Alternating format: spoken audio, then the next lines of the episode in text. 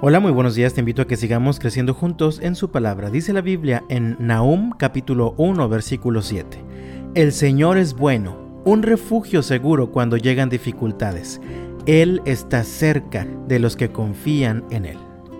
La vida está llena de todo tipo de dificultades, desde económicas, de salud, conflictos familiares, laborales, accidentes y situaciones inesperadas. La pregunta es, ¿Cómo reaccionas ante todas estas dificultades? ¿Logras recuperarte? ¿Logras superarlas? ¿O has estado permitiendo que éstas te superen a ti? Este versículo nos da la clave para superar las dificultades de la vida.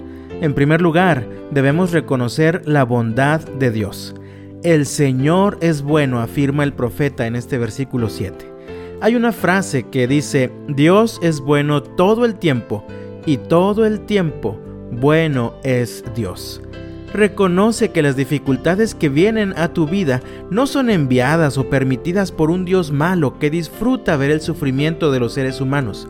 Al contrario, Dios es bueno y te ayuda siempre, sobre todo en los momentos difíciles. En segundo lugar, haz al Señor tu refugio seguro cuando llegan las dificultades.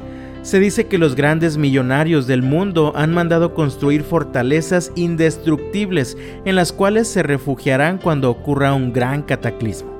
Por instinto los seres humanos buscamos sentirnos seguros. Cuando enfrentamos dificultades necesitamos aferrarnos a algo que nos dé seguridad.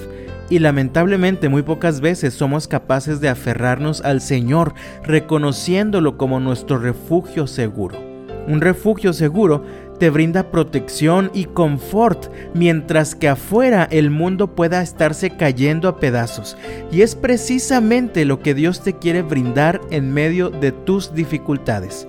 Cuando tu mundo se viene abajo, aférrate al Señor, tu refugio seguro, y encontrarás la seguridad y el confort que necesitas. Finalmente, decídete a confiar en Él. En medio de la angustia, todo se reduce a una decisión personal, confiar o no confiar. Cuando confías en Dios, descansas, porque reconoces que no eres tú quien puede controlar la situación, sino que es el Señor quien lleva el timón de tu barco. Hace unos años tuve la oportunidad de realizar un viaje en barco que duró una semana completa. En el camino hubo tormentas fuertes que incluso provocaron modificaciones en el plan del viaje. Pero sabes, yo no tuve que preocuparme por nada de eso porque el capitán del barco estaba bajo control y yo decidí confiar en él. Lo mismo pasa cuando en el viaje de la vida enfrentamos tormentas difíciles. Si has permitido que tu capitán sea el Señor y confías en Él, tú no tienes por qué preocuparte. Él se encargará de llevarte seguro a tu destino. ¿Y tú cómo reaccionas ante las dificultades de la vida? ¿Logras superarlas o éstas te superan a ti?